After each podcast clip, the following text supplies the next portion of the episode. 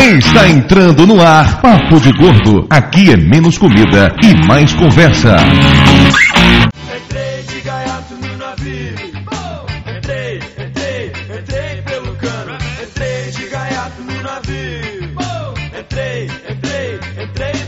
Ouvintes de peso, univos! De Salvador aqui é Dudu Salles e eu viajo para comer. De Salvador aqui é Mayra e Dudu roubou a minha frase. Mentirosa!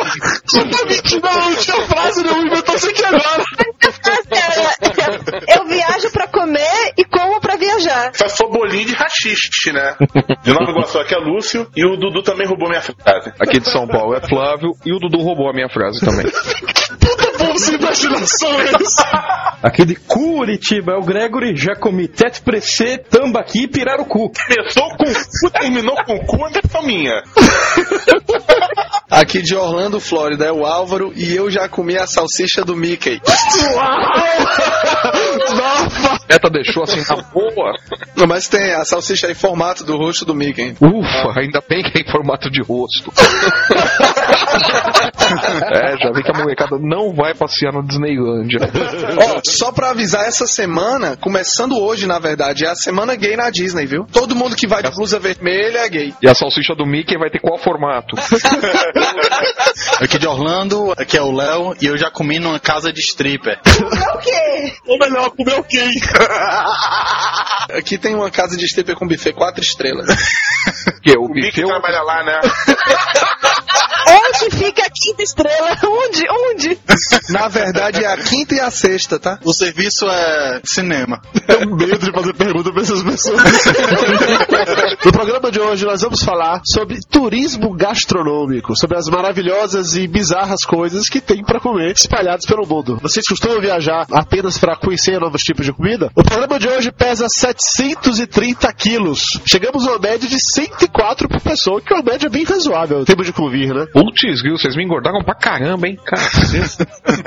Exatamente para falar sobre um assunto tão amplo, nós trouxemos dessa vez pessoas de estados diferentes, locais diferentes para falar sobre os tipos de comida. Trouxemos o Greg lá do sul e trouxemos o Léo e o Álvaro lá do norte. Só porque eles são um pouquinho do norte demais, né? Dudu falou que ia chamar uma pessoa de cada canto do país. E aí precisávamos de alguém do norte. Era de alguém do Amazonas, do Maranhão. Ele pegou o imbecil e chamou alguém da América do Norte. Era pra alguém que já tenha comido o tucupi, do kkk, essas coisas. Que eu nem Mato Grosso tá vindo pro programa também? Vocês estão falando bobagem demais. Vá logo pros e-mails. Ah, agora é hora que a gente dorme, né? Enquanto o Dudu lê e-mail. E-mails.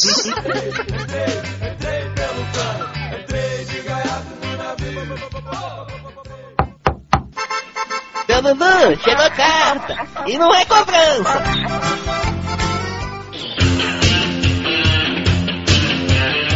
Muito bem, Dona Maia Marais. Lá vamos nós para mais uma emocionante leitura de e-mails do Papo de Gordo. É, voltou do Rio Grande do Sul aí com essa gripe do espírito de porco, passou pra mim, tá todo lépido e fagueiro e eu tô aqui gripada, né? Você tá de gripe de espírito de porco é lenda urbana. Isso daí é histeria coletiva, não tem nada disso, pô. Que você tá aí tão bem, só pra tá com os olhos vermelhos, com dor no corpo, com febre. Bobagem. Bobagem, você vai ver o tamanho da bobagem na sua cara daqui a pouco.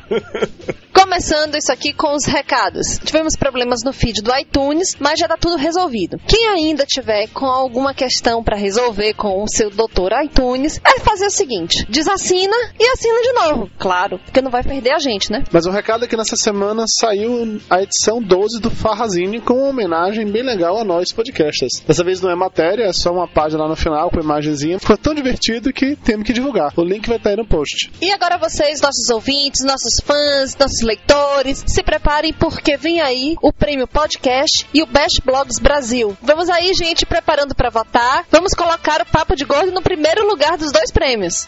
Por favor, lembre de responder a pod pesquisa. Não, é esse podcast. Precisamos ter esse retorno de vocês para ter uma noção melhor de quem é o nosso público. A pesquisa é simples de responder, não te toma mais de 5 minutos e vai ajudar muita gente. E agora Dudu pediu para eu falar para vocês lerem o- os posts do Lúcio no Spa, só que eu tenho uma versão melhor. Ele fica aí com essa enrolação de que quebrou o braço, blá blá blá blá blá blá blá blá blá. Mas para mim o negócio foi o seguinte: ele tentou entrar no spa, escondendo lata de leite condensado, escondendo doce de leite dizendo que é creminho para o rosto para fazer o tratamento contra a acne dele. Foi devidamente apreendido pela polícia do spa. Não deixaram ele entrar com nada. Daí ele não teve outra solução a não ser contratar uns meninos que estavam passando pela rua para poder levar uma make refeição para ele. Da primeira vez, os meninos foram barrados pelos cães de guarda do local, mas numa segunda tentativa num parque, quando o Lúcio pediu para os meninos levarem um daqueles pratinhos dele do espoleto que tem duas massas ao mesmo tempo dentro de uma quentinha, os guardas do local viram que o gordo estava conseguindo burlar o regime da nutricionista, correu atrás dele e numa tentativa heróica de salvar o Canelone e o Ravioli, ele se jogou no chão e quebrou o braço. Sim, caros amigos, os responsáveis pelo braço quebrado do Lúcio são o Ravioli e o Canelone. Se vocês quiserem ver a outra versão dessa história, a versão do Lúcio, o link para ler todos os textos do Lúcio no Spa estão aí no post, tá? Falando um pouco mais sério agora, queria convidar todos vocês para escutarem o Metacast dessa semana, que foi com o Maestro Billy. Aquele mês lá do Caldeirão. O Maestro Billy bateu um papo comigo com o Pablo sobre direitos autorais em podcast, sobre a CAD. Então, um papo bem interessante e vale a pena vocês darem escutada. E como o Dudu é arroz de festa de podcast dos outros, ele arrumou um jeito de coagir os meninos do Depois das 11 para poder gravar um monte de programas com a participação dele. Eu não quero nem saber qual foi a ameaça que ele usou para conseguir três podcasts. O que eu sei é que esses podcasts estão disponíveis em formato de drops para que vocês possam ouvir. E além de escutar os podcasts da Festa Queijo, vocês podem também ler a cobertura do Papo de Gordo sobre a Festa Queijo. O link tanto para ouvir os podcasts quanto para ler os textos vai estar aí no site. E por último, não menos importante, lembrando que este é o podcast Papo de Gordo, do www.papodegordo.com.br. Fazer igual a pessoa depois das 11. E a nossa comunidade no Orkut, Mayra Moraes. É a comunidade Papo de Gordo. E o nosso e-mail, Dona Mayra Moraes. Papo de Gordo, arroba papodegordo.com.br. Eu não consigo fazer voz de viado igual o Vanassa, não tem jeito não. Chega de recado, vamos pros e-mails. Mensagem do Ricardo Ferro. Eu estava aqui no meu fim de domingo quando vejo pelo Twitter um link deixado pelo Dudu e fui conferir. Era a primeira postagem do A Vida Cologa, blog do Flávio. Li, chorei, pensei e resolvi escrever. Fiquei aqui chorando pela atitude inicial dele como pai, pelo momento negado e não vivido, pela maravilhosa surpresa de descobrir-se pai do Logan e todas as suas peculiaridades, por ter escrito aquilo tudo e continuar escrevendo para que o filho soubesse o que se passava pela cabeça do pai na época. Acabei de ler e fiquei morrendo de vontade de escrever cartas à minha filha, que tem 3 anos, e ao meu filho de 10. Não haveria coisa mais sublime que descobrirem como era o pai, através da leitura dos seus pensamentos e histórias. Obrigado, Flávio. Esse post que o Ricardo se refere daí é realmente uma obra-prima do Flávio. O Flávio, ele vive falando bobagem, mas quando ele acerta, ele acerta em cheio. Esse texto dele, sempre que eu leio, eu choro também. Inclusive, o link vai estar no post que vocês possam ler e chorar também, tá? E-mail agora da Tânia Oliveira. Ela começa dizendo o seguinte: Esse programa foi o que faltava pro Papo de Gordo. Fiz a cirurgia há 5 meses. Perdi quase 30 quilos e estou extremamente realizada. Só não falo 100% porque é uma mudança bem drástica, mas não é nada comparado à felicidade de se entrar num vestido tamanho 40. Meu sonho. Também passei pela felicidade de dormir com vestido e olhava pro meu corpo diferente e logo sorria. Revi os meus conceitos de antes da cirurgia e hoje em dia vi que foi minha melhor escolha. De 108 quilos fui para 79. Eu também xingava muito a minha mãe pelo cheiro da comida, só que ela fez pior. Como ela ficou comigo no hospital, na manhã seguinte à cirurgia, eu estava morrendo de vontade de beber água ou comer algo e a bonita me aparece comendo pão de queijo, sorri e diz: Um dia você come isso de novo.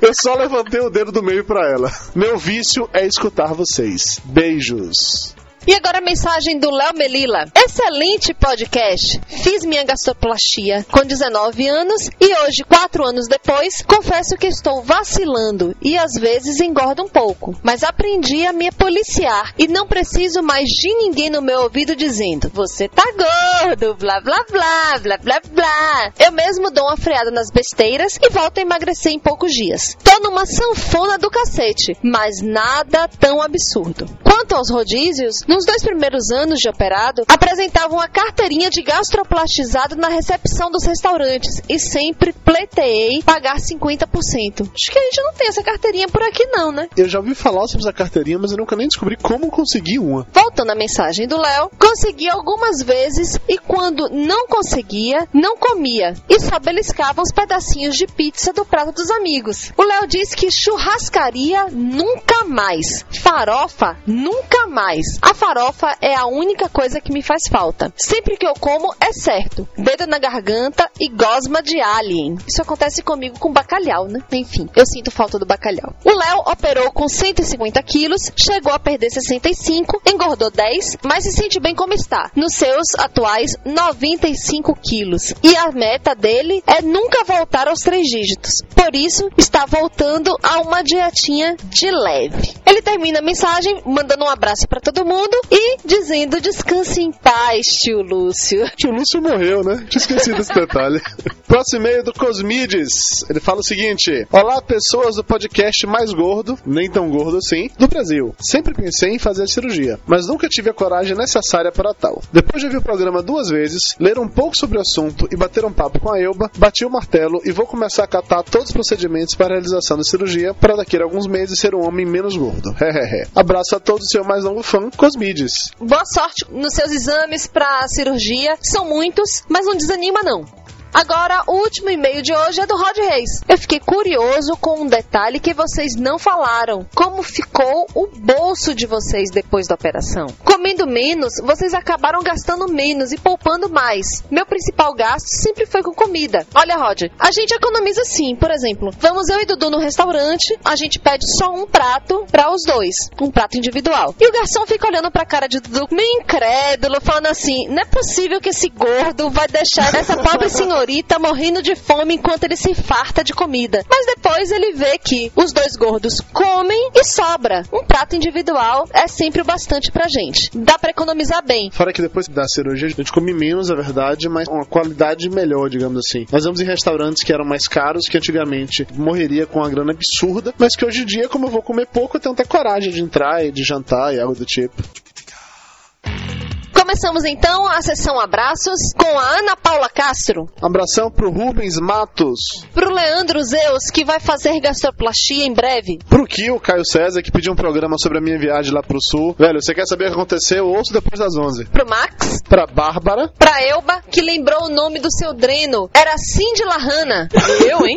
abração também pra Chris Phoenix, que escutou o Papo de Gordo pela primeira vez e que vai operar na semana que vem. Pro Rodrigo do Quarto Sinistro, Pra Débora Martins, pro Oni 2005, por Ernesto Belotti, que achou o último episódio divertido, sem ser superficial e incentivador, mas sem fazer apologia. pro Samuel Varela, Para minha digníssima mãe, Dona Marisa Salles, que cuidou de mim durante a minha fase pós-operatória. pro André Zuil, que adorou ouvir a voz da Gabi novamente. Olha aí, Gabi. Pro Rafael RP, um ouvinte novo do Papo de Gordo, que escutou todos os episódios num fim de semana. Pro Natan Vieira, que é meu conterrâneo lá de Feira de Santana. Abração também pra Isabela Cabral, que costumava cheirar biscoito quando estava de dieta.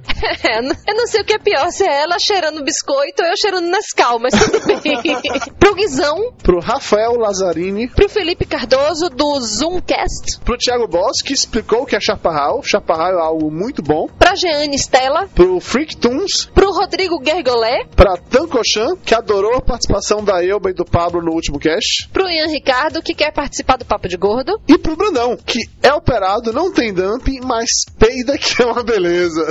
Medo. Sacanagem, você tá acabando com a camada de ozônio. Você e as vaquinhas devem ser expurgados da face da terra. É isso aí, gente. Chega de enrolação. Vamos de volta pro programa falar sobre turismo gastronômico.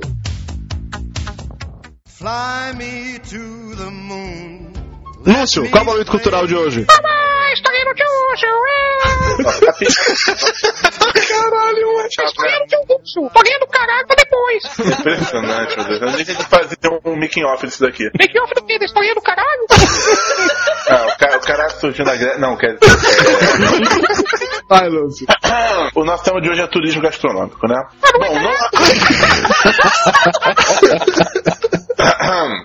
Não existe consenso sobre quando surgiu o turismo, mas desde a Idade Antiga já havia. Na Grécia Antiga, por exemplo, era comum viajar para assistir as Olimpíadas ou para peregrinações religiosas. No Império Romano também havia turismo para águas termais e vilas de férias na costa. Na Idade Média o turismo decaiu, mas as peregrinações religiosas se ampliaram até que começou a peste e morreu uma porção de gente, mais ou menos que nem no Rio de Janeiro hoje. Nessa mesma época surgiram os primeiros hotéis e as expedições marítimas. Hoje em dia existem 903 milhões de turistas no mundo todo, segundo a Organização Mundial do Turismo. Boa parte é de gente querendo comer, porque não tem nada melhor que turismo gastronômico. Gastronomia vem do grego conhecimento do estômago, mas também não tem importância nenhuma, tá chato pra cacete, vamos começar logo o programa. Lúcio, por que, que você ainda faz momento cultural? As pessoas gostam.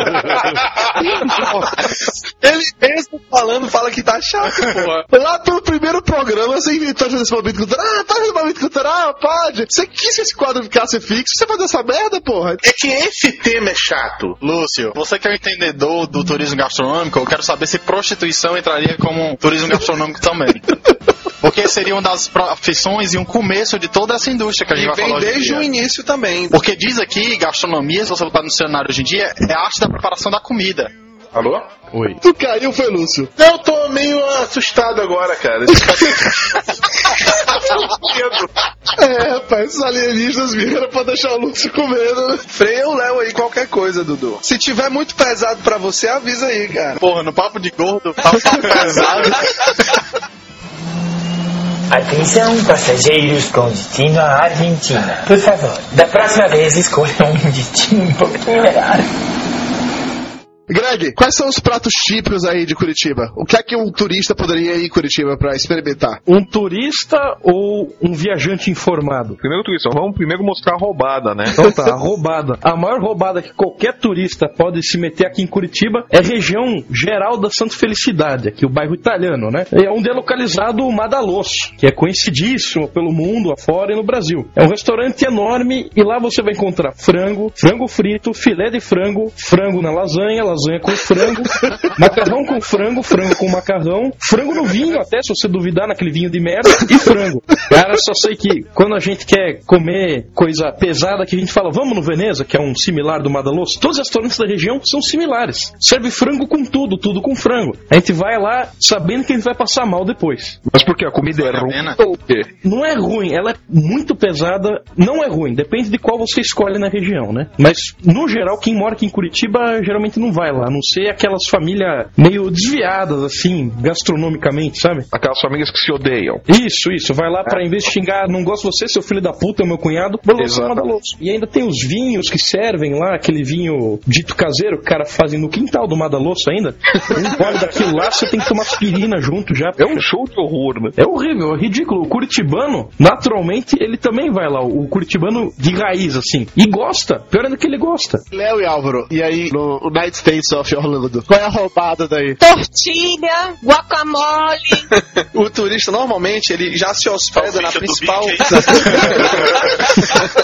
na principal rua de turismo aqui de Orlando, que é a International Drive, né? Lá tem uma variedade enorme de hambúrguer, comida chinesa e tudo lá é até bom. O maior problema é que nos hotéis você recebe um panfletozinho que manda você ir para um, um negócio chamado Medieval Times. Eu fui no Medieval Cara, cara, aquilo ali é a maior roubada. Atenção, pessoal do Brasil, não vá no Medieval Times, tá certo? Não vá. Ah, não, não, não, Não, não, desculpa. não, não, não, não, mentira, eu fui no Medieval Times e achei de fuder. Para com isso, porra. Que é isso, rapaz? Você vai pagar 50 dólares, você vai comer uma coxa de frango sem gosto, certo? Horrível. Pelo amor de Deus, com refrigerante, sem xarope. Você paga pra estar no Medieval Times. É, é experiência. Você tá se comportando como um animal, Você cara. vai assistir os caras se bater falsamente. Você vai assistir os caras fingirem se bater, gente. Pelo amor, não acredito que você acreditou que aquilo era de verdade?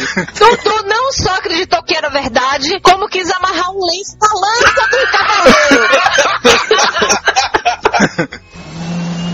Atenção, passageiros com destino à Argentina. Por favor, da próxima vez escolham um destino um pouquinho melhor. Em Orlando, se você ficar em 2 km de distância de qualquer parque, você vai pagar demais por um cachorro quente. Que cachorro quente é 5 dólares no parque. Se você quiser comer, não fique perto dos parques porque é muito caro. Agora tem sempre um McDonald's ou um Burger King. É, tem um lugarzinho muito bom aqui, que eles fazem um sanduíche. É um buraquinho na parede aqui, que se chama McDonald's. Que é muito bom o sanduíche lá. A gente não tá falando de comida? Vocês lembraram uma coisa legal, realmente. Quando eu estive na Disney, eu lembro que eu fiquei assustado como o McDonald's aí, é um troço vagabundo pra cacete. Enquanto aqui no Brasil o McDonald's é pra classe média, classe alta, lá é uma lanchonetezinha furreca, cara. É pra galera que vai pagar realmente bola e hambúrguer. É barato demais. Aqui é pra classe bem baixa mesmo. Mas os brasileiros, com inveja dessa diferença no mercado americano, já estão tratando de transformar o McDonald's numa rede fueca aqui também. É que foi comprado pelos argentinos, inclusive, o McDonald's É. no Brasil. Uma rede argentina de fast food que comprou no Brasil. O McDonald's aqui ele tem o Double Cheeseburger que é 99 centavos. Dia de quarta-feira tem cheeseburger por 69 centavos e dia de terça-feira hambúrguer por 59 centavos. E a gente aqui pagando 18 reais por uma Mac refeição. Mas vocês comem carne de verdade, né? Eles dizem Não, mas que a é. carne do McDonald's daí, pelo menos ela é feita no grill, né? Aqui ela é frita. O hambúrguer aqui é frito. Meu Deus, hein? Por isso que a grande propaganda do Burger King aqui é que ele é feito na chapa, no grill, né? Em relação ao tá aqui McDonald's. também. Eles dizem que é no grill e tal, mas acontece que o McDonald's é feito da chapa também, eles não fritam o hambúrguer. Aí é. no Brasil, aqui não. Existe uma lenda aqui no McDonald's que você entra no restaurante, você pede a quem vai te atender um Octomac, Meu Deus. certo? Nunca foi provado isso aí. É, isso é uma lenda que existe, diz que eles se entreolham assim. Não tá no menu. E- E, é. isso é uma coisa que você pede, eles chamam uma pessoa e aí o, o gerente vem, você tem que assinar um papel pra receber. o que o Octomac é, são oito pedaços de carne e oito fatias de queijo. Nossa senhora! Você pode pedir tipo assim, ó, eu quero um Octomac vezes dois. Aí são 16 fatias de queijo, 16 fatias de carne. Você encara isso, Lúcio? É um animal esse garotinho, é um animal. Vai direto pro hospital, pô. 16 fatias daquela carne horrível do McDonald's. Meu Deus. Lúcio, e aí, em Nova Iguaçu, Rio de Janeiro, qual é a roubada gastronômica? Qual é o prato típico? A roubada no momento. Prato típico é Lúcio, a gente já sabe. Na maior roubada aqui mesmo, são os restaurantes voltados para turista, como é a maioria dos lugares. Você vai procurar por uma feijoada com sambinha no Morro de Santa Teresa ou alguma coisa desse tipo. Se você tiver cara de turista, tá ferrado, porque eles vão te cobrar preços astronômicos. E tem lugar, inclusive, que você pode pedir o o cardápio para morador que vai ser mais barato. Isso tem aqui também. Se você vier aqui em Orlando e for nos restaurantes brasileiros, diga que você mora aqui, que eles te cobram 2 dólares mais barato. Ah, mas isso é em qualquer lugar, pô. Pô, mas é na cara de pau. Você tá sentado do lado de um pessoal que mora aqui e você não mora. O garçom pergunta, você é daqui? Ele não vai pela aparência, ele pergunta, você mora aqui ou você é turista? Aí já é mais cachorrada ainda, né? Você chegar ao ponto de perguntar é foda. Não tem jeito, você tem que experimentar. No Rio você tem que comer a feijoada, mas de preferência que você conheça alguém que mora aqui pra poder te levar. Quando o Rick veio aqui, ele tem uma cara de gringo, o pessoal já olhava pra ele e já vinha aquele cifrãozinho no olho achando que ia ganhar dinheiro. Justo o Rico, fudido, coitado. E a gente levava ele pra comer em lugares bons, mas que não eram tão caros. Outra roubada, mas que é obrigatório, se você for no Maracanã, comer biscoito Globo. É uma obrigação gastronômica total. Biscoito Globo é aquele biscoito de polvilho, não é? É um biscoito de polvilho com gosto de plástico, mas você tem que comer. Se você for ao Maracanã e não comer o biscoito Globo, você não foi ao Maracanã. A minha esposa é louca por esse biscoito, cara. Biscoito de polvilho mal que merda. Casada comigo, né? Flávio, qual é a roubada de São Paulo? Ah, São Paulo tem um monte de roubada, cara. O que mais tem em São Paulo é aqueles famosos sujinhos. Alguns você até acha uma, uma comida meio honesta e tal, mas a maioria você senta, come e chora, né? Pô, por que, que eu me odeio tanto? Por que, eu tô fazendo isso comigo, né? Eu tinha que pedir parmegiana, eu sou louco. E por aí vai. Por que, que tem ervilha no molho do parmegiana? Eu, eu caí na besteira de comer num desses lugares, pedi um filho. A parmegiana veio com ervilha no molho. Eu fiquei me perguntando, mas por que, que tem ervilha no molho? Qual é o problema desse cozinheiro, porra? Pra ficar bonitinho. É o toque de verde. É, o cara tem desgosto, né? Odeia a família, né? E o nome da minha família colocando ervilha no molho do parmegiana. Mas tem muito, não, não dá pra você falar assim, uma região específica em, em São Paulo. São Paulo é uma cidade muito escrota. Cidade que cresceu de maneira bagunçada, é uma cidade que a vida é bagunçada. Tudo bem, Cláudio. Então não tem uma região específica, como o Greg falou de Curitiba, né? A região que você vai comer vai ser uma roubada. Em São Paulo, você acha um lugar bom em cada esquina e uma roubada do lado desse lugar bom. Tem uma roubada aí em São Paulo, e eu não fui, mas minha namorada foi com a família dela ali. É, o tal é? do Figueira Rubaiá. Que falam que é o restaurante dos restaurantes. Ela falou que ela nunca foi tão mal atendida e que o Frutos do Mar tava uma bosta. Cara, o Figueira Rubaiá é aquele negócio, é grife, né? É, ridículo. Que nem eu faço a piada do restaurante que eu vou montar, que é o Lady Idiot. O pessoal já virou grife, já se sentem no direito de te tratar mal. Você não quer voltar aqui, problema seu, vai vir outro. Cara, por falar em grife, eu me decepcionei muito, foi com a família Mancini. Família Mancini é um restaurante bom, você pode ter ido num, num dia ruim, Mayra. Eu me decepcionei. Pelo menos quando eu fui, era excepcional. Mas tem vários restaurantes que você ouve falar que tem renome e tudo mais, que o serviço é uma porcaria. Os que tem menos nome são os melhores. A verdade é essa. O restaurante do Fazano, por exemplo, é um restaurante caríssimo. No grupo Fazano tem restaurantes mais baratos que são muito melhores. Como o Diego, por exemplo, comida melhor que a do, do Fazano e o preço também é muito melhor. Vocês comendo aí, a gente aqui no McDonald's. Tá? Tristeza. Vai no Não, Burger mas- King, deixa de ser mão de vaca. É, esses imigrantes vão para os Estados Unidos pra ganhar salário mínimo, tá disso aí. Só comendo realmente hambúrguer 50 centavos, pô. Isso Ô Dudu, mas tem mais uma roubada aqui pra turista, mas você tem que ir, o turista que vem aqui ele tem que ir, que é no Rainforest, né? Que é aquele restaurante temático que assim, Amazônia. Ah, é, que outra floresta amazônica, né? Que fica em Downtown Disney. Eu acho uma roubada porque eu acho caríssimo, pô. Tem um prato especialíssimo que é com carne moída, que custa 25 dólares, é um pratinho de batata Ruffles com carne moída em cima. E tem tudo a ver com a Amazônia isso, né? pra mim é a maior roubada. Nunca vou no Rainforest, mas o turista tem que ir pelo menos uma vez, principalmente pra sair de lá com raiva, né? E é dentro da Disney, né? E é fora que aqui existe a história de você dar a gorjeta e não vem na conta, né? A gorjeta que você tem que dar pro garçom não vem na conta e gira aqui em torno de 20%. Nossa senhora. É porque aqui o garçom ele só recebe 4 dólares a hora, entendeu? Mas o salário mínimo é 6, né? Então ele recebe menos a hora exatamente pra ele ganhar ele, na Ah, ganha gorjeta. muito- Ele ganha muito bem, claro. Aumentou agora pra 4, antes era 3,50. Eu, Não é quando- obrigatório da gorjeta? Rapaz, não é obrigatório, mas é cultural. Na verdade, se a mesa tiver mais do que seis pessoas, automaticamente Já, ele já inclui 18%. Mas uma coisa, eu já trabalhei como garçom e nessa época o garçom ganhava 2 dólares a É. hora. Mas, tipo, valia muito a pena porque o dinheiro que você ganha por hora você praticamente nem conta, porque você conta mesmo a gorjeta. A gorjeta que é o bom. É, mas esse é o motivo de você dar gorjeta aqui, porque o garçom ele ganha menos do que o salário normal, entendeu?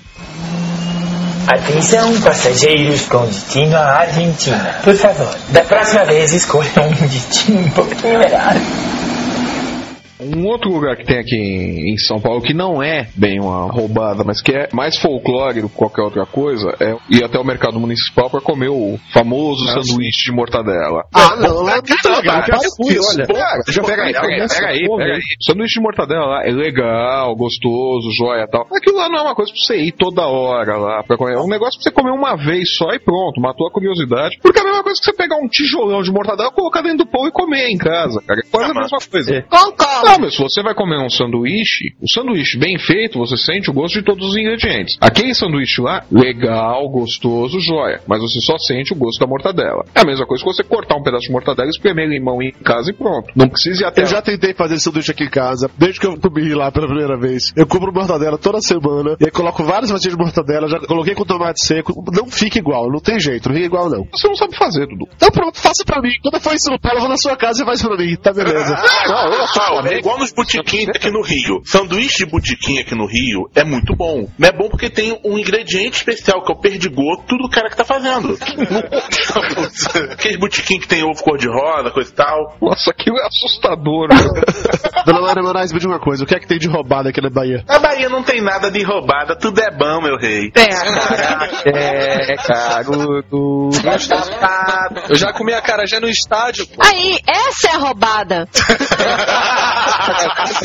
o problema é o seguinte: tem acarajé em tudo quanto é esquina. Mas são poucos os acarajés que são realmente bacanas. Agora, tem umas coisas bizarras que a gente até já falou no podcast do carnaval, que é o famoso cachorro quente de carnaval ou de exposição agropecuária. Que medo. Aquele que fica lá numa chapa, trio passando e a chapa lá aberta com as salsichas boiando, com direito à salada que fica picada lá o dia todo, no sol, na chuva. E o que sobrou da noite anterior. Exato. E o que tempera, Lúcio, não é só o perdigoto. É o suor, é o calor humano, é o trio elétrico, é o creme que pingou do cabelo da criatura, é uma maravilha. E a galera come que se acaba naquilo ali. E aí depois ainda come o acarajé, o queijo coalho, tudo que vende na rua. A Associação dos Fabricantes de Acarajé da Bahia, quando ouvirem isso daí, Maga, eles vão pegar você e o Dudu de porrada aí no Salvador. Nada, Flávio. Faz parte, rapaz. E ao banheiro quando chegar no hotel faz parte, entendeu? A briga pra ver quem vai ao banheiro primeiro, quem vai vomitar primeiro, quem deixa o banheiro mais fedorento. Isso faz parte do carnaval, cara.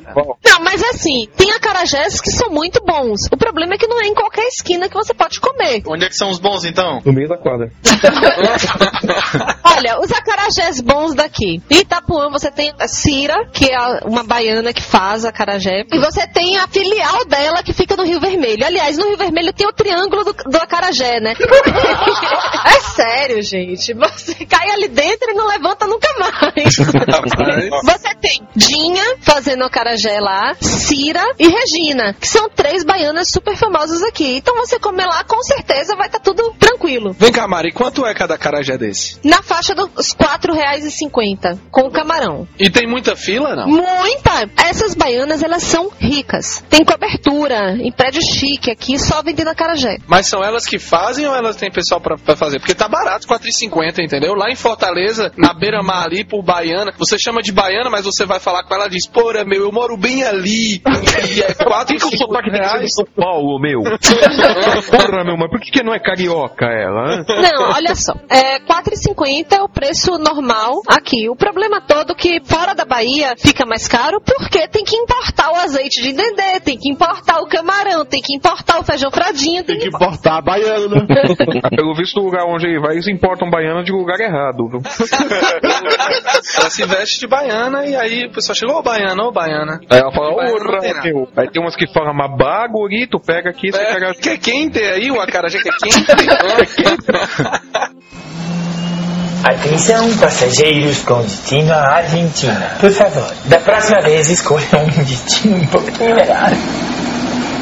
Tem umas outras coisas bizarras aqui. Tem um tal de um sanduíche de pernil que vende no comércio que, cara, eu não tenho coragem de comer, não. É super tradicional, desde 1900 e bolinha que existe esse bar aqui. Mas, sinceramente, você olha pra ele, seu estômago faz. Não! Olha, a grande roubada daqui de São Paulo que é o churrasquinho grego que você compra no 100. Aquilo ali é uma coisa horrorosa também. Já que estamos falando de sanduíche, tem um típico de Curitiba, deixa eu mandar o link até pra vocês, pra vocês verem a foto. Esse aí chama-se X Montanha. O nome da lanchonete é Montesquieu. Ele é feito com bolinho de carne, pastel de carne ou presunto de queijo, maionese, salada, presunto e queijo. Pastel! Tem pastel dentro do sanduíche. Mas o- Medo! Cara, o camarada vai lá, paga 2,50 e sai almoçado. Você vai lá e paga 2,50 você sai comida, é isso? Basicamente, que o sanduíche vai te arrombar, que é uma montanha, aquela porra. O nome é X Montanha. Ele é pequeno! Ah, eu tô achando pequeno também. Não é igual o X-Morte que tem lá em Aracaju. Tinha aqui o X ignorante, que eu não cheguei a ver. A composição do sanduíche é uma aberração, mas o sanduíche em si é pequenininho. Só tem um é pastel. pequeno, mas tem lendas aqui em Curitiba de um aluno do Cefet que chegou a comer 12 desse. É uma lenda. O máximo que já viram ao vivo alguém comer foi 5, 6. For Curitiba, eu viro uma lenda. Porque eu, eu como 14. Não, pior ainda que é uma lenda. Isso aí saiu na Gazeta do Povo aqui, pra você ter uma ideia. Vou chamar a imprensa quando eu for nessa lanchonete. Agora eu queria entender o porquê é que pegam um sanduíche desse que tem até pastel dentro e botam alface e tomate. pra não engordar, né, porra? Pra dar cor pra, pra ter nutrientes, entendeu? Aí tem um cara que Aí pede um sanduíche desse e uma Coca Diet, porra. Serve uma bebida lá de uma gasosa de framboesa também pra ir junto. Nossa, Eu não que é arrisco. carpete? Tipo uma tubaína? Pô, tubaína é gostoso, meu. Para com isso. Mas, porra, vai dar uns arroto fudido. Imagina, você come cinco disso aí, tubaína, o que, que você quer? Você tá comendo sanduíche com um pastel no meio, o arroto vai ser o menor dos seus problemas.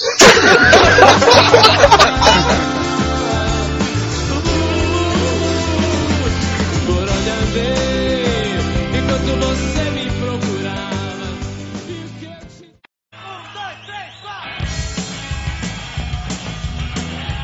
Vamos lá, vamos falar agora sobre pratos típicos. Flávio, qual é o prato típico de São Paulo? São Paulo tem prato típico? Pô, a pergunta que você faz, ó, Típico. São Paulo tem prato de tudo quanto é lugar do Brasil, pô. Pô, mas a pizza é o prato típico de São Paulo, pô. Não existe pizza boa igual a de São Paulo. Tudo bem, a pizza de São Paulo é boa, mas a pizza não é um prato típico. de Não, São não é prato de São Paulo, não. Não, não é. O São Paulo não tem uma culinária típica. Ó, eu sinto muito te dizer, mas cachorro quente com pirê de batata em cima só tem em São Paulo. É outro prato típico de São Paulo. Curitiba tem. Ah, viu só? Não é típico de São Paulo. Porque foi um paulista que levou pra Curitiba.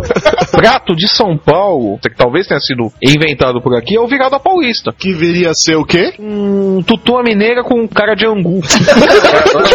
Paulista preguiçoso, né? O sujeito devia estar com pouca farinha. Ao invés de fazer o tutu com a massa mais firme, ele tinha pouca farinha na hora de misturar com o feijão ali. Ficou meio que um mingauzão de feijão e tal. o prato paulista é um prato gostoso, que é o feijão com a farinha bem num, num ponto mais de angu, de mingau e tal. O arroz, a calabresa frita, o bacon frito, aquela bananinha empanada, frita também. Um ovinho. Olha, é uma maravilha, hein? Pratinho light esse daí. Super light. O garçom coloca aí na tua frente, você já sente o coração entupindo. é uma delícia. É o virada paulista. Então eu acredito que seja um prato típico de São Paulo, que tenha sido inventado por aqui. Porque a pizza é gostosa, mas não foi inventada aqui. É, não foi inventado, mas foi certamente aperfeiçoada. né? Na minha concepção de prato típico, é algo que foi feito na região. Foi criado ali na região. Mas entendeu? peraí, se foi assim, os pratos baianos, por exemplo, quase todos têm uma influência negra, africana, e que não foram criados na Bahia, vieram com os escravos. Aqui nos Estados Unidos, então, nada é criado aqui. Não tem culinária típica americana. Claro que tem. A salsicha do Mickey, ora.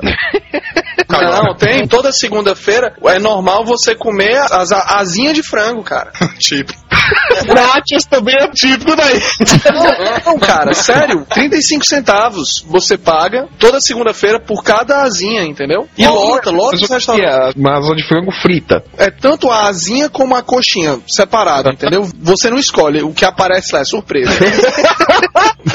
é o Kinder Ovo. É, mas é frita e você pode pedir em vários sabores. Picante, meio picante, alho, parmesão, aí tem os molhos asiáticos, entendeu? É muito gostoso. Certo. Você tem até o, o rodízio, cara. Rodízio, você paga 10 dólares e come à vontade. O Lucas, nosso amigo aqui, comeu mais de 50. É, mas é aquela coisa, então tudo bem, frango frito é comida típica americana. Orlando, na verdade, é pântano. Até a Disney vir pra cá, né, e praticamente fez essa cidade, não tinha nada, era só pântano. Então tem muito crocodilo Aqui. E um canto que a gente vai, que eles têm, tipo, carne de crocodilo. Chamam gator tail, tipo, rabo de crocodilo. E tem gosto de galinha. Então a minha pergunta é, se tu vai comer crocodilo pra ter gosto de galinha, por que tu não come galinha, porra? O crocodilo é mais barato, né? não sei. E, e dá mais emoção, né? Já pensou o cara indo lá no, no galinheiro pegar crocodilo? No galinheiro pegar. Sabe como é que os caras criam crocodilo lá nos Estados Unidos, né, meu? Pô, os checa maluco que mora lá nos pântanos. Lá o cara com bacamarte atrás do crocodilo, né?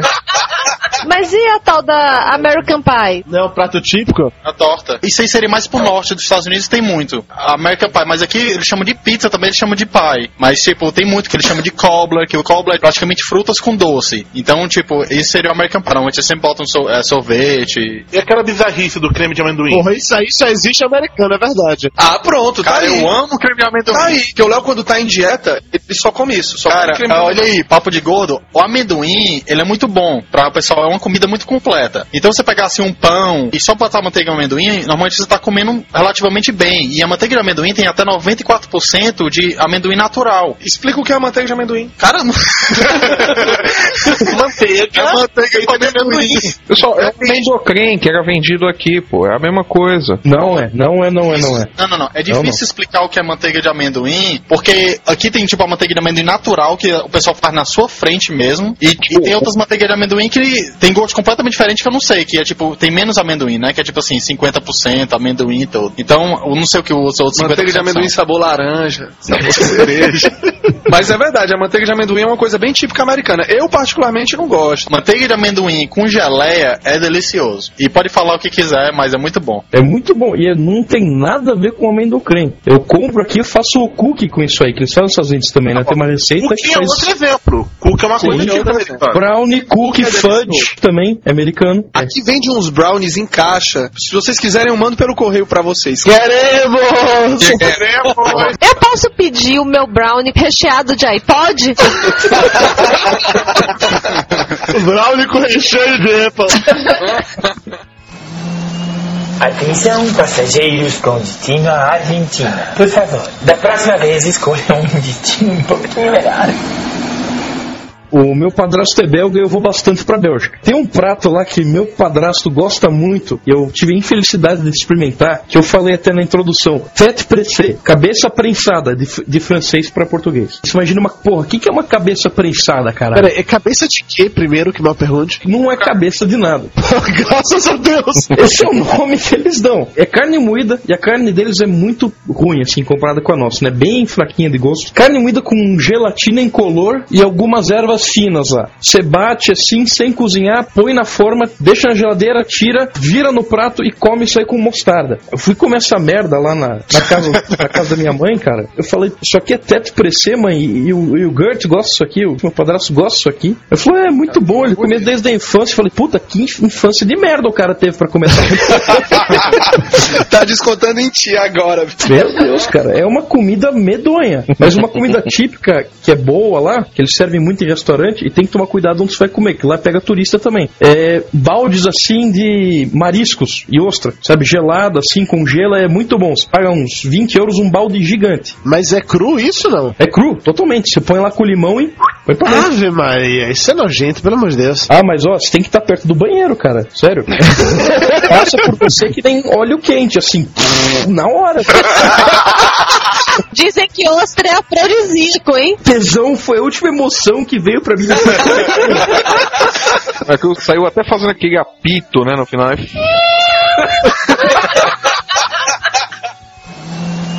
Atenção, passageiros com destino à Argentina. Por favor, da próxima vez escolha um destino um pouquinho melhor. Lúcio, além de feijoada, existe algum prato típico carioca? Fanqueira! Cachorra! Não, cara, realmente é feijoada mesmo, mas quem visitar o Rio tem vários lugares bons pra ir, por exemplo, dá pra comer bastante doce na Casa Colombo, que é bem típica de doces antigos, aquela culinária do tempo da vovó, essas coisas. Você consegue encontrar aqui também bastante da culinária nordestina. Na Feira dos Paraíbas, por exemplo, você encontra até o Guaraná Jesus tem lá. Guaraná Jesus o Rosa, não é isso? É, isso não, não é ruim não, cara. Eu tomei aquela merda lá uma vez, um amigo foi até Maranhão e trouxe o pessoal da editora. Foi o Saladino? Não, não, foi o rapaz que trabalhava na arte. É porque o computador do Saladino lá, ele tinha as latinhas de Jesus pra apoiar o computador. Achei sensacional que ele falava que Jesus ele não só salva, como também apoia. Ele usava as latinhas pra apoiar o monitor. Já que ele falou da Bélgica, eu vou ficar um pouco mais por perto e falar também um pouco de Minas, né? Porque eu toda hora tô indo em Minas, praticamente meu segundo estado. É, Bélgica e Minas, inclusive, são vizinhos, daí esse ali é fronteira, É muito bom, pãozinho de queijo, queijo Minas. Sim, tudo isso daí é influência dos belgas que colonizaram Minas Gerais. o queijo Minas foi feito de um produto belga, originalmente até. Exato, era um chocolate belga, inclusive, que tem Chocolate belga com queijo Minas fica bom. Já experimentei uma vez. Puta não, meu Deus, não é pizza. Atenção, passageiros com destino à Argentina. Por favor, da próxima vez escolha um destino um pouquinho melhor. Aqui na Bahia existem zilhões de pratos típicos, já falamos sobre eles várias, várias vezes, então vou falar hoje sobre pratos típicos do Nordeste mesmo. Desde a clássica, carne do sol, carne de sertão, a carne de fumeiro, que é um troço bem legal também. Mas a minha preferida, na verdade, é um troço chamado mandiçoba, que Mayra odeia. Mayra quer tomar o microfone de mim, mas não eu vou falar de mandiçoba primeiro. Mandiçoba é o seguinte, parece cocô de vaca. Porra, agora eu tô bem. entendendo por que que Cairo odeia. Mas vamos do chafurda. Aí. Tem aquela cara nojenta, assim, uma coisa meio esverdeada e tal, mas é muito gostoso. Dudu lambe os beiços quando vê um prato disso aí. Deixa eu explicar pra vocês o que, que é a tal da maniçoba. Pegue a feijoada, tire todo o feijão e no lugar do feijão você coloca folha de mandioca cortada bem fininha como se fosse couve. Conseguiram visualizar? Merda. Não, o detalhe é o seguinte, que a folha do mandioca é um troço altamente venenoso, tal. Então você tem de cortar isso, deixa fervendo, não sei durante quanto tempo, porque se você não ferveu bastante, você come aquela porra e você morre. É tipo a história da- daquela carne lá do baiacu, sacou? Você tem de ser o cara que sabe fazer, senão você vai comer e se fuder, literalmente. E, cara, é muito gostoso. Eu adoro mandiçoba. A Mayra, ela fica com essa coisa, mas ela fica com nojinho. Nunca experimentou, não. Mas é muito gostoso. Eu acho que a humanidade evoluiu muito pra gente não precisar comer esse tipo de coisa. Inclusive, tem outros pratos aqui muito radicais, tipo meninico de carneiro, que pega as tripas do carneiro, amarram as trouxinhas com tudo que tem de miúdo lá dentro. Isso quando tá cozinhando cheirando, você não consegue ficar no quarteirão. O cheiro disso viaja quilômetros. Dudu come isso também? Dudu come isso também? Come. Não, mentira. Não, eu não comi língua de carneiro, eu não gosto não. Agora eu já comi língua de boi. Meu pai sempre gostou muito de comer língua de boi. Eu já comi xixi de galinha, que também é outra coisa típica daqui, que eu não sei explicar que porra é aquela, mas eu curto xixi Como de assim? galinha. Então acabou de falar. Mas acabou de ver um xixi de galinha, pô. Não, xixi de galinha é um frango feito com camarão, com os ingredientes do vatapá. Não Xixi de galinha com miúdo também, né não? Flávio, você que é cozinheiro, xixi de galinha é feito com o quê? Nossa, a menor ideia porque eu nunca olhei essa receita. Mas vocês estão dando nome difícil, é uma coisa que é frango com camarão, é frango com camarão, pô. Mas aqui tem também uns pratos de duplo sentido. Tipo, você chega no tabuleiro da Baiana lá, tem um bolinho de estudante que recebeu essa denominação depois de tantos desavisados chegarem lá pedindo o, prato pelo nome certo, que é punheta de estudante. É sério, você chega no tabuleiro da Bahia e fala, "Ô, Baiana, quanto é a punhetinha aí? Tem recheio? Com ou sem recheio essa punheta aí? Mas é de ensino superior a punheta, pelo menos, né? Só que Mas, mas é, mas é com happy end? Educação básica, você vai preso, meu filho. Depois reclamo da fama dos baianos, né? Saber só Ah. custa a punheta distante. Deve custar um real, cara. Porra! A punheta é barata. É pra estudante, pô. Estudante tem dinheiro, a punheta é barata. E quem já se formou, eles cobram mais ou não?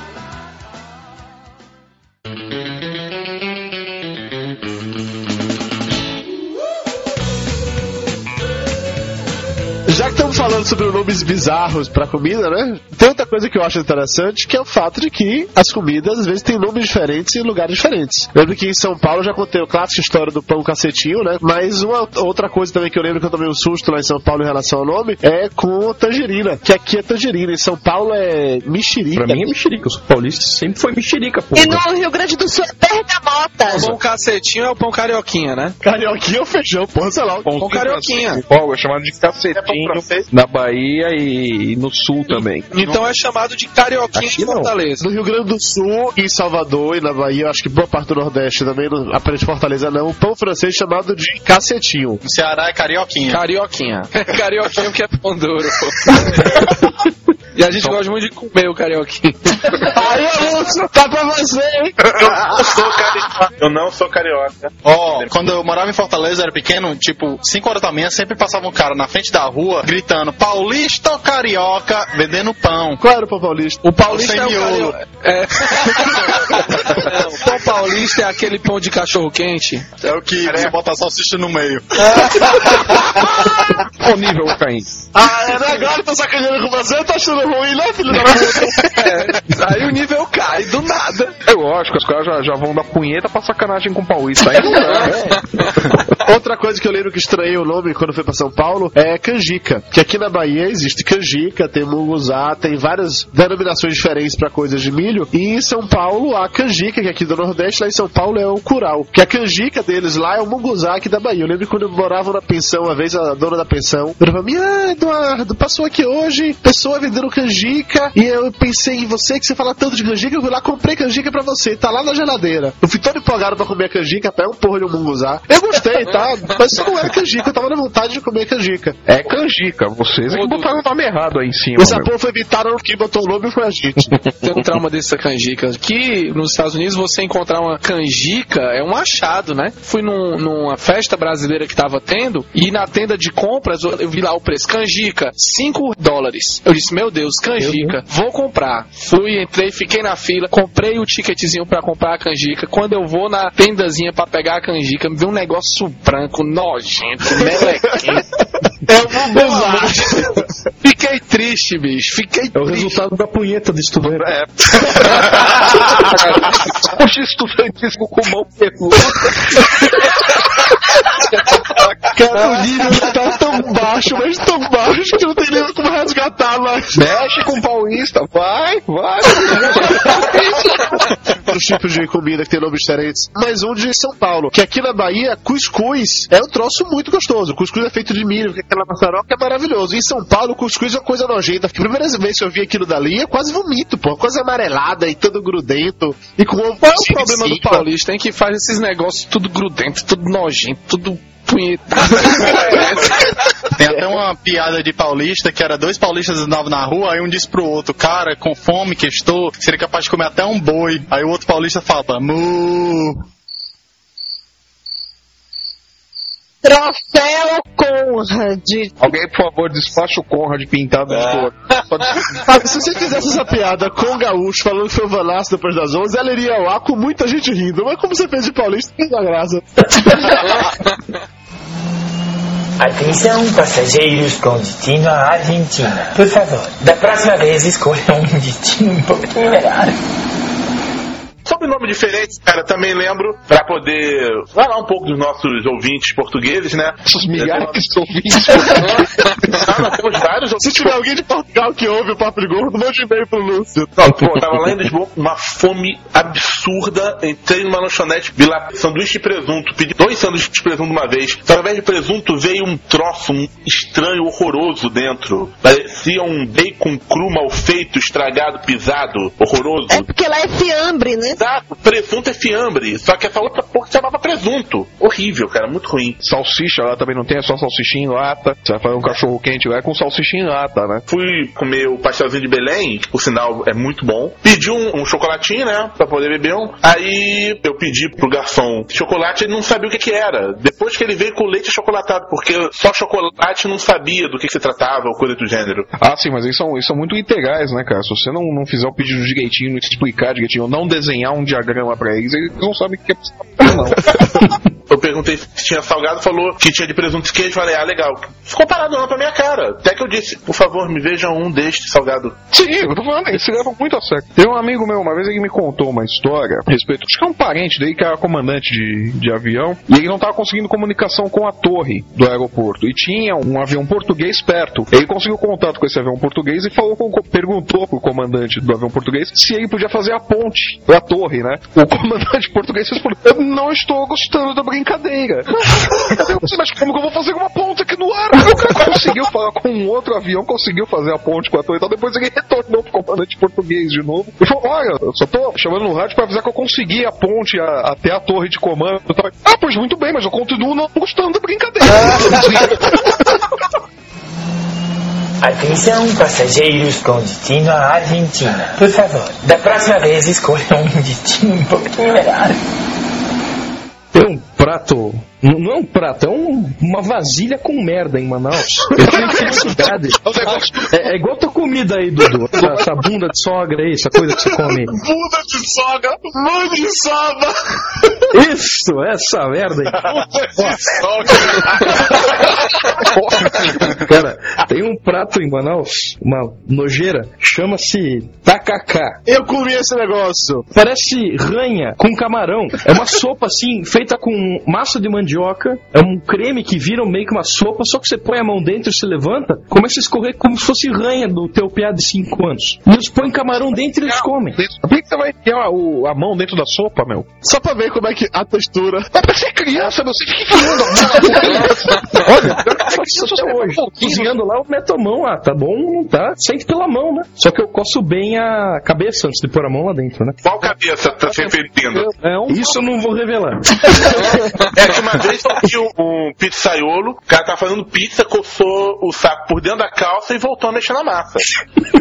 Era a sua pizza? Era. E você comeu assim mesmo, Lúcio? Não, eu não falei nada pra pessoal da família, deixei eles comendo, falar, ah, não tô muito Voltando ao tacacá que Greg tava comentando mais cedo, quando eu tive em Manaus ano passado, tomei esse tal de tacacá também. Assim, eles servem dentro de uma porra de vasilhinha, que é chamada que é o tucupi. Você tomar o tacacá no tucupi, o tucupi no tacacá, uma porra dessa. Velho, é muito nojento. É horrível, é um prato nojento. Me perdoe nossos ouvintes lá de Manaus, mas aquele negócio. Perdoe o caralho, essa comida lá é horrível. Não, cara, eu não gosto muito de peixe, mas lá em Manaus tem muito peixe gostoso. Quer escutar uma outra de peixe? Agora que você falou de peixe, eu lembrei. Todo feliz lá, morava com meu pai. Mal passava tempo com meu pai, né? Que é separado da minha mãe. Eu fui lá morar com ele seis meses em Manaus. Falei, filho, vamos pescar no Pantanal? Vamos, oba. Ei, eu tô feliz, né? Fomos lá pescar, levamos uma rede, ficamos batendo tarrafa lá no rio até pegar alguma coisa. Ficamos jogando a rede, jogando a rede lá no, no rio Oba, um peixe finalmente. Vi uns galhos, botas e um peixe. Ah, um peixe, ah, legal. Peguei. Ficamos, pegamos uns cinco peixes do mesmo. Daí falou, vamos pra casa, vamos. Eu cheguei lá em casa, minha madrasta lá fala, ah, esse aqui é o bodó. Ah, tá legal, vamos comer? Vamos. Como é que faz isso aí? Dá pra fazer um filé legal, tem bastante carne, o peixe, né? Que eu adoro peixe com muita carne, assim, sem espinha, tipo salmão. E o pirarucu, que é um puta num peixe bom lá,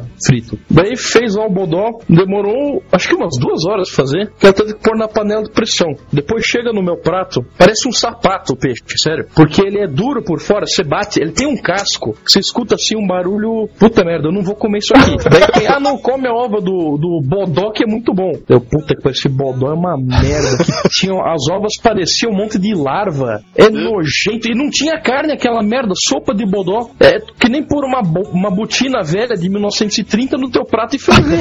Vá merda esse bodó, cara.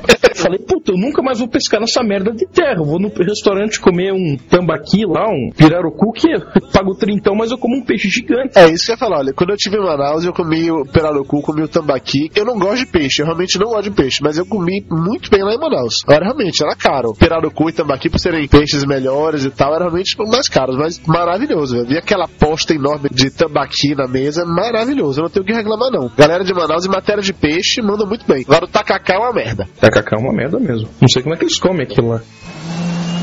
Atenção, passageiros com destino à Argentina. Por favor, da próxima vez escolha um destino um pouquinho melhor.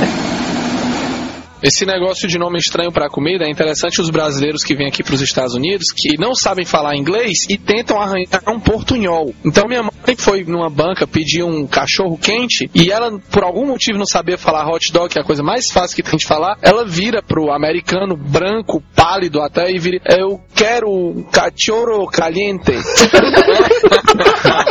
Vai acabar a história? Acaba a história. Pois. o Álvaro quer poupar a mãe dele. Mas não, falou cachorro e ela começa a falar bem devagar pra ver se ele entende. Fala cachorro, cachorro, cachorro caliente. E o cara, mesmo sem entender, ela faz assim, uf, uf, uf, pra ver se o cara entende. Hot dog. Eu queria dizer pra mãe que foi o Léo que falou isso. A minha mãe escuta o podcast, cara, e fica anotando pra depois me ligar e dar carão em mim, entendeu? Me ligar só pra Era que ela não escuta que a gente falou dos alunos da Bahia lá. Que não, não falar de punheta no podcast, meu filho. Carregue todo dia de manhã, flores que a gente regue. Em relação a turismo gastronômico, né? Todo lugar que eu vou, eu faço questão de experimentar os pratos típicos. Eu quero comer tudo que tem lá, até pra ter essa opinião. Por isso eu comi tacacá. Quando eu fui pro Rio Grande do Sul lá, eu comi do mumu com chimia, que Mayra fica brigando que não é mumu com chimia, mas eu aprendi assim, vai ser assim o resto da minha vida. Você compra, mesmo que seja caro, você, mesmo achando que não vai gostar, você já, você tem certeza que você vai gostar e compra, entendeu? Porque você tem prato típico que é caro. Eu me arrisco, sinceramente. Agora, quando eu vou nos, nos, nos lugares desses com o pessoal que recomenda, não, é legal, experimente, eu vou. Agora eu me arrisco mesmo, que experimentar certas coisas, não tem jeito não. Vocês precisavam ver o desespero dessa criança num café colonial querendo dar conta de tudo. Café no colonial é um paraíso, cara. Isso aí Ah, é verdade. é a melhor coisa que existe. Eu tô imaginando como é que vai ser quando eu for lá em Minas conhecer a família de Mayra. Eu já tô me pre- preparado pra sofrer, cara. Porque na época do café colonial eu tinha estômago, hoje eu não tenho mais estômago. Imagina a comida mineira lá, do jeito que Mayra fala das coisas de lá. Eu vou morrer, bicho. Eu tenho consciência disso. Eu vou pra lá pra morrer. Agora vai ser um bom dia pra morrer, né? Comida mineira é boa e no interior é barata. Lá em Lambari, com 12 reais, você alimenta uma família inteira de Lúcios. Não, mentira. No máximo Lúcio, vá. Duas refeições, estourando 20 e poucos reais, dá pra comer a minha família inteira. O meu cunhado, você viu que ele come pra caramba. Dá pra todo mundo comer e ainda sobrar um pouquinho. É muita comida e muito barato. Lúcio, o sujeito que tem uma família inteira de Lúcios, ele enfia uma bala na cabeça.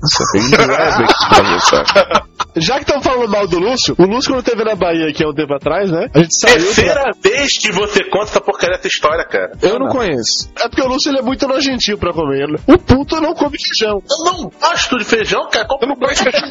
Mas ele não tava recomendando a feijoada e tudo aí? Eu quero pra prato típico. Eu falei prato típico. E quem gosta, eu sei onde encontrar feijoada muito boa, mas eu não gosto de feijão. Você não come nada, Lúcio. Não come, é um viadinho, porra. Mas todo mundo tem alguma coisa que não gosta de comer, que eu- todo, todas as outras pessoas comem? Eu não gosto de feijão, pô. Você não gosta de feijão, você não gosta de acarajé. Você quase vomitou comendo acarajé. É, acarajé é feito com base em feijão. Eu não gosto de feijão, eu gosto de acarajé, pô. Lúcio, você gosta da punheta de estudante? Não, não tenho preconceito não, pô. Não pode ter preconceito não, pô. O Léo aqui não gosta de mulher, pô, e tá aqui do meu lado.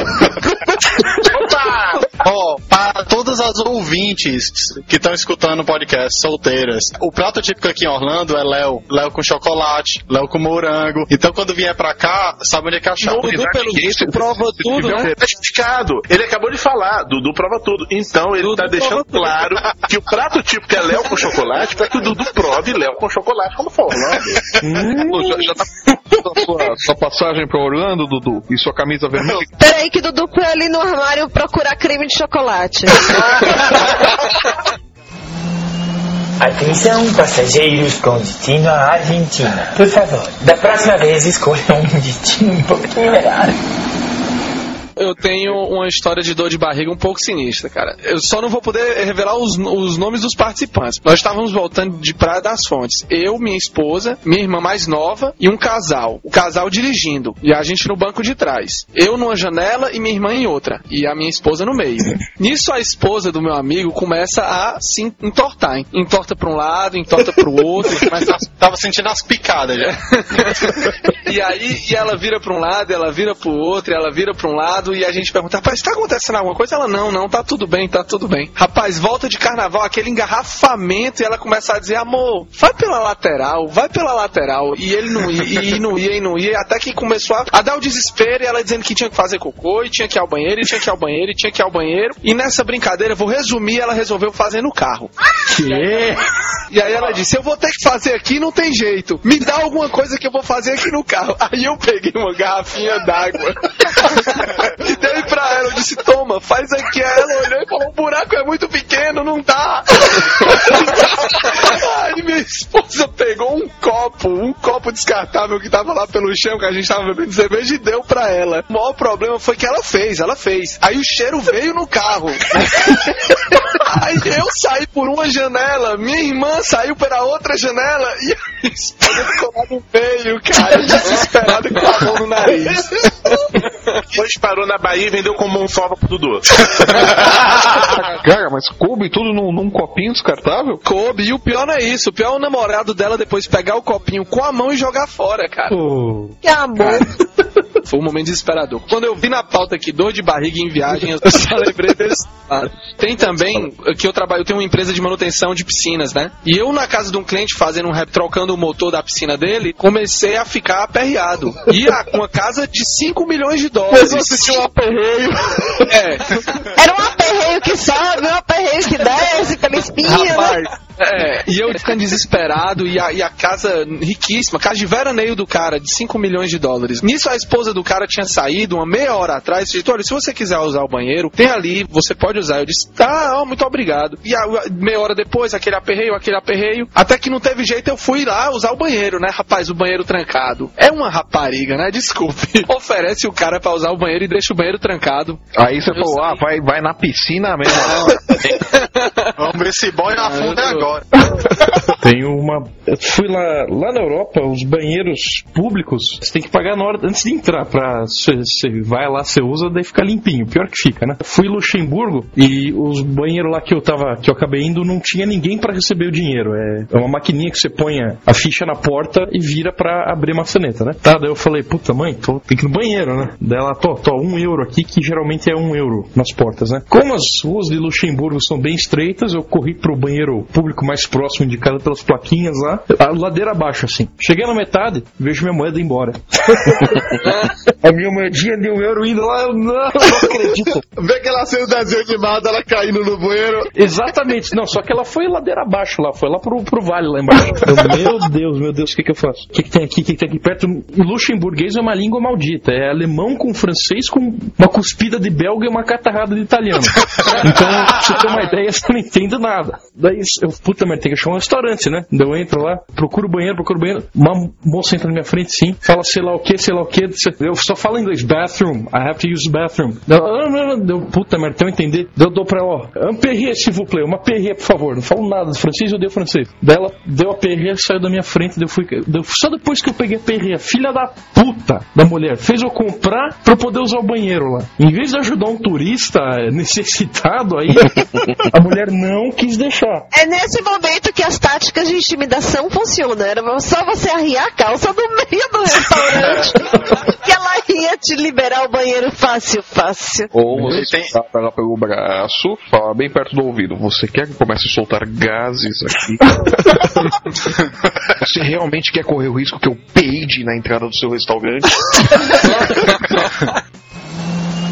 Atenção, passageiros com destino à Argentina. Por favor, da próxima vez escolha um destino um pouquinho melhor. Muito bem, pessoal, muito obrigado pela presença de vocês. O programa começou pra falar sobre turismo, caiu num papo escatológico. O pior foi Páscoa que já começou escatológico até o final, né? É, é verdade. Pelo menos dessa vez a gente começou no ponto certo, só paramos do errado, mas tá valendo. Greg, valeu pela sua participação, meu velho. Faça aí sua despedida, seu jabás. Nerd Curitibano, obrigado pelo convite aí. Que a força esteja com vocês, roubando a linha do Pablo. Nós estamos no www.nerdcuritibano.com.br ou nosso Gmail, nerdcuritibano.gmail.com. Senhores alienígenas da América, Álvaro e Léo, muito obrigado pela presença, pela conversa altamente nojenta de vocês dois, entendeu? pelas histórias sensacionais. Valeu. Obrigado pelo convite, cara. O nosso podcast Além da América, a gente não tem pauta. A gente fala sobre as, as coisas interessantes na América. As coisas estranhas. curiosidades estranhas, mas é uma desculpa pra gente ficar batendo papo mesmo. Podcast de humor, Um pessoal. podcast de humor. Não levem a sério, pelo amor de Deus. É, né? Também, o pessoal do Papo de Gordo também não se leva a sério. Dê uma conferida lá no www.naamerica.com e, assine lá o nosso podcast. E, e também eu queria mostrar é, o meu podcast.com. O meu podcast.com é um portal de podcasts de mostrar e fazer sempre as novidades de podcast. E um, vai ser uma página, um diretório onde as pessoas vão poder, só de um lugar, saber todas as informações sobre todos os podcasts e escutar todos os podcasts com votação e os mais populares. Então entre no site www.meupodcast.com também e participe da comunidade e para ajudar a podosfera. É o meupodcast.com.br também. É um projeto mais sério que a gente tá. A ideia é de ter todos os podcasts do Brasil num portal mesmo de podcast bem feito. Se você entrar lá na página, já podem fazer o registro do podcast de vocês e tudo. Tá, tá bem legal mesmo o projeto. Mas é o meu podcast. Qual dos dois aí do casal? Os dois falam meu podcast, o, podcast, o meu podcast. Não, a página, a página é meupodcast.com. Eu quero que não se dá o trabalho de responder. Sacanagem. Porque o meu podcast é um negócio mais sério, aí eu saio do molde putaria, né? Inclusive, o Papo de Gordo já está lá registrado no meu podcast. Podcasters que escutam o Papo de Gordo, registrem-se lá também no meupodcast.com.br. Mas de que é a porra do podcast? Eu posso te falar de quem é a porra do podcaster. Ah, não, aí vocês vão começar de novo com a piadinha da punheta, da baiana, do estudante, da canjica que vocês comeram aí no meio.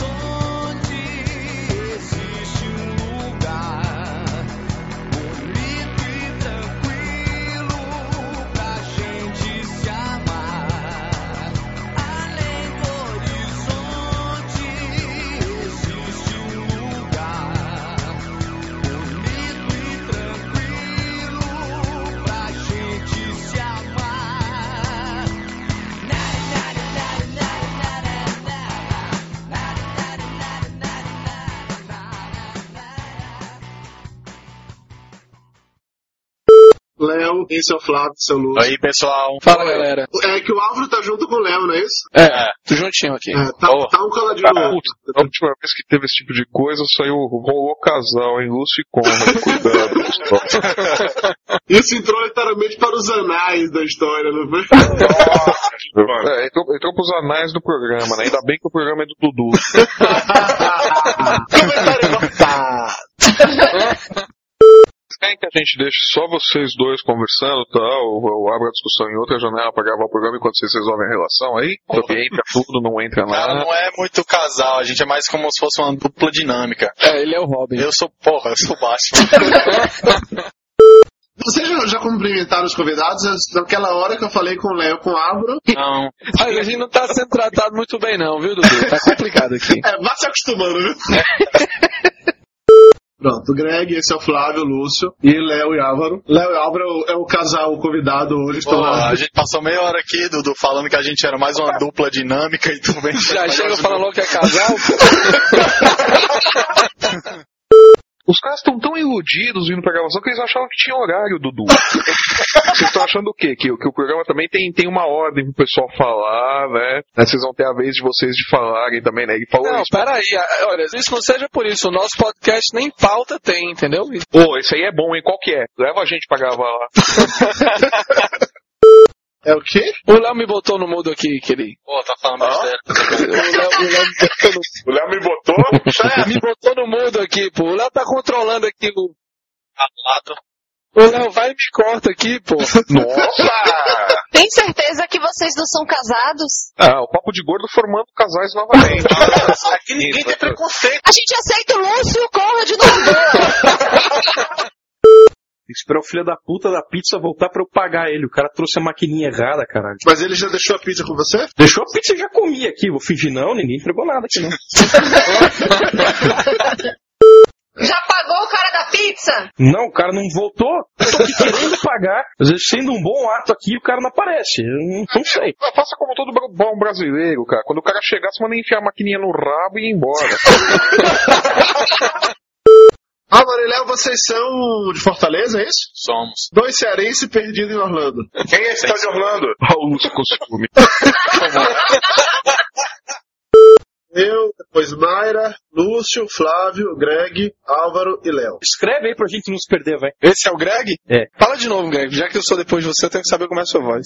Opa! Uau! É que ele tá assim. Tá, Eu sou depois de quem? Eu sei, tá atrás do Flávio. Mas é, não é assim não, não é assim não. Ah, não somos tão íntimos assim. né? Não, não. Vou chamar você de Flá. Não, você me respeita, eu sou um homem sério. Limpem as gargantas. Lúcio, sem peidar hoje, tá? Queria poder dizer o mesmo pro Léo, pô.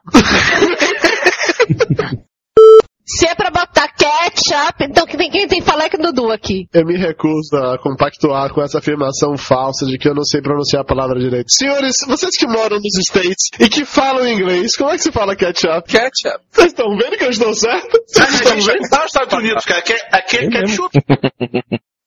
Quando eu me mudei para São Paulo depois da faculdade, eu achei muito interessante me deparar com coisas que eu jamais tinha visto na minha vida, tipo o famoso churrasquinho grego. Eu acabei de falar. Ah, desculpa, eu tinha saído no banheiro, eu não vi nessa hora.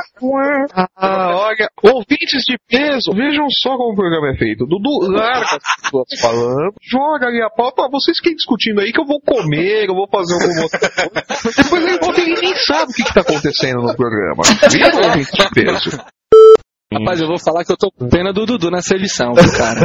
Fica não, fica não, fica não. Não fica não, aí já pegou coisa pior. Ele gosta, ele gosta de ficar reclamando. Ele precisa reclamar, falar mal de todo mundo. Pelo que eu tô vendo então, o Dudu gosta quando é grande mesmo, é isso? Dudu, gosta Uau. quando é grande e incômodo, cara.